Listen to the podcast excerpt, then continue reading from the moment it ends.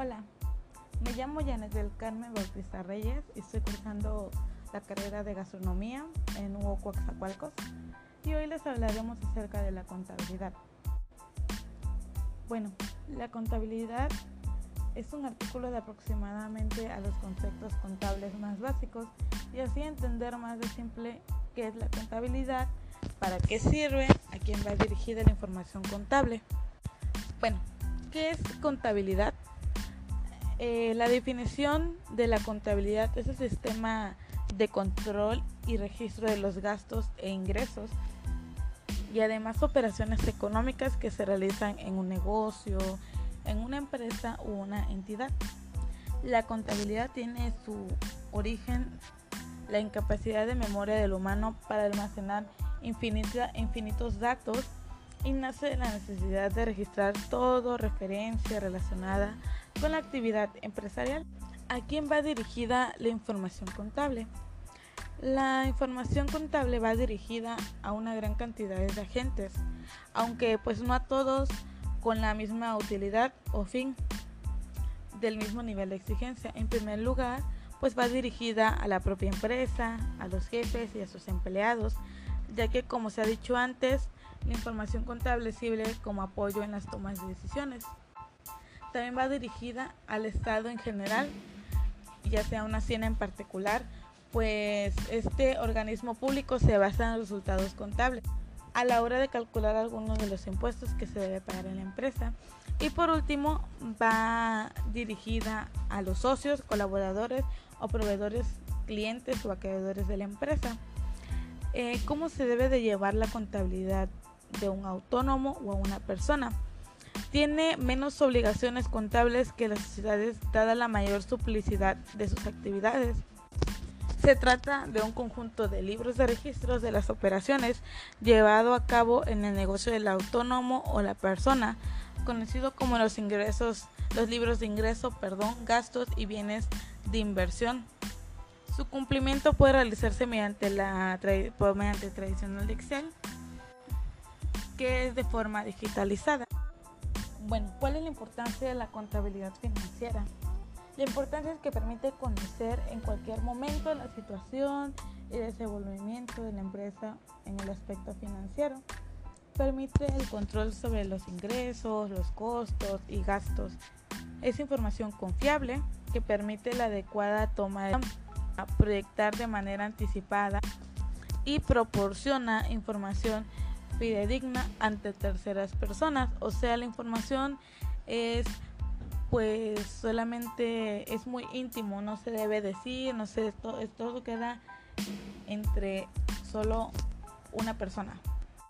Las características de la información es lo siguiente, que es la confiabilidad, la relevancia, la comprensibilidad y comparabilidad y me van a preguntar, bueno, ¿cuáles son esos tipos de características? Pues le voy a decir. Las características son aquellas que nos presentan información financiera y objetiva y la relevancia es, la, es una de las características que permite la toma de decisiones. La comprensibilidad son la información contenida en los estados financieros que se debe ser fácil en la comprensión y el entendimiento de dichos usuarios. La comparabilidad permite, como lo dice, comparar la información a lo largo del tiempo de la empresa o con otras empresas. La ecuación contable es aquella fórmula que nos permite identificar la volatilidad económica entre activo, pasivo y capital. Esta se basa en la teoría de la partida doble, cómo financiamos a los activos mediante el pasivo y capital. Para su mayor entendimiento, eh, vamos, les voy a dar un ejemplo. Supongamos que una empresa tiene los siguientes movimientos en su balance general. Bueno, de acuerdo al balance general, la ecuación contable se realizará tomando los conceptos que aparecen pues de la siguiente manera. El activo es igual a pasivo más capital. Es decir, la sumatoria de los pasivos y el capital debe dar igual que el activo total. Bueno, los estados financieros son documentos contables en los que se realiza el registro de operaciones realizados por una entidad en un periodo con el objetivo de conocer su desempeño financiero. nos vamos directo a lo que es el balance general. El balance, el balance general es aquel estado financiero que muestra la situación patrimonial de la empresa. Esto se divide en tres diferentes cuentas, el activo, el pasivo y el capital. El activo representa los bienes y derechos de la organización, el pasivo presenta las deudas y obligaciones contraídas con terceros. Y el capital es la aportación realizada a los accionistas y que tiene el objetivo en general utilidad, utilidades. Bueno, eh, a continuación les voy a enlistar algunas de las cuentas para que más o menos me entiendan lo que yo quiero decirles. Bueno, el activo, activo circulante, en caja, bancos, clientes, deudores, IVA acreditable. El pasivo a corto plazo son los proveedores, acreedores, documentos por pagar, IVA causado, impuestos y derechos el capital contribuido es el capital social, aportaciones para futuros, prima en venta de acciones. El activo fijo es terrenos, edificios, maquinarias, equipo de oficina, entre otros. El a largo plazo son acreedores, acreedores bancarios, documentos por pagar o a largo plazo. El capital ganado es utilidades integrales acumuladas, pérdidas integrales acumuladas y reserva legal contractual. ¿Cómo llevaríamos la, la contabilidad ya sea en un restaurante eh, o ya sea en una empresa gastronómica? Bueno,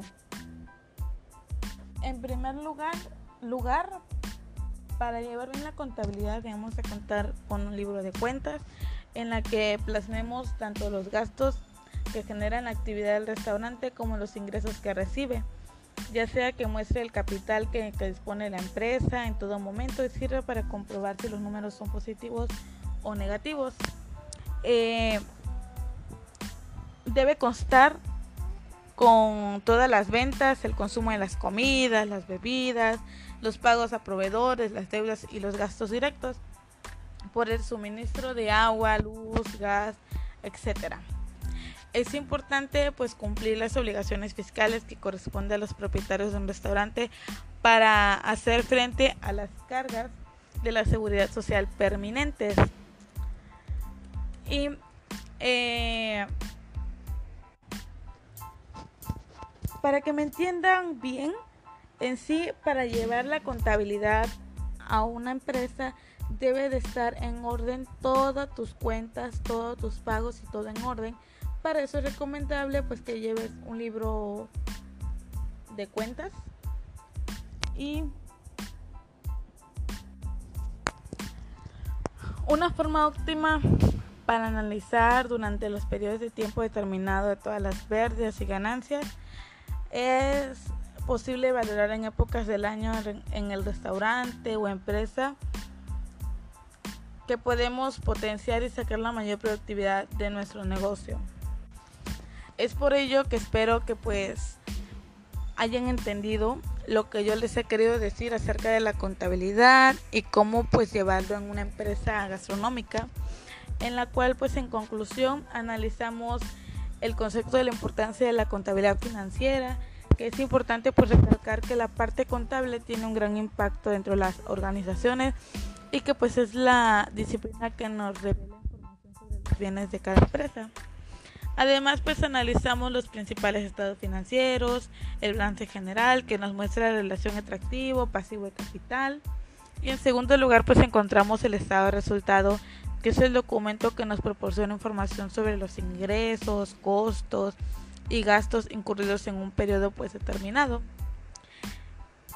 Mm, algunos de ellos son las características de la información contable, de las normas de información financiera y los criterios de la dualidad económica.